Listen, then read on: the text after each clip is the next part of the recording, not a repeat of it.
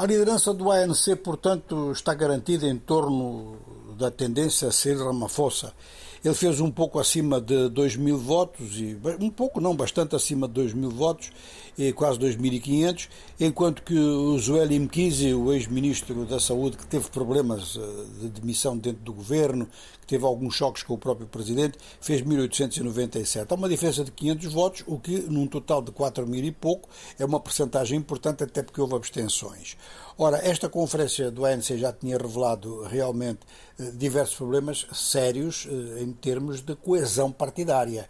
E esta questão da coesão partidária, eu só a coloco assim, porque a noção de tendências dentro do ANC eh, praticamente se transformou numa noção de partidos políticos internos a uma força que é muito mais que um partido, que é um símbolo nacional.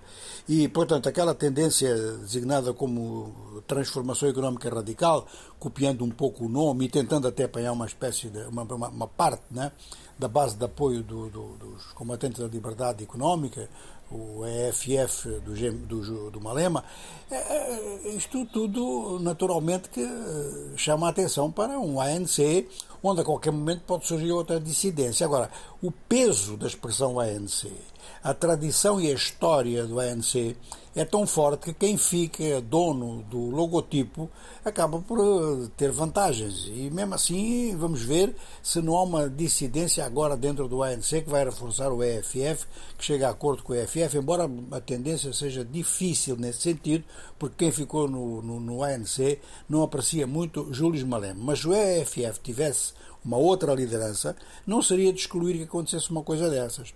Há então outras situações, outros nomes, perdão, que são interessantes de citar. Paul Machatler, que foi tesoureiro-geral do ANC, vira vice-presidente, está na linha do Ramaphosa. O secretário-geral também está. É o ministro dos Transportes, Fikiri Mabubla, que provavelmente vai deixar o ministério para exercer apenas as funções de secretário-geral do ANC.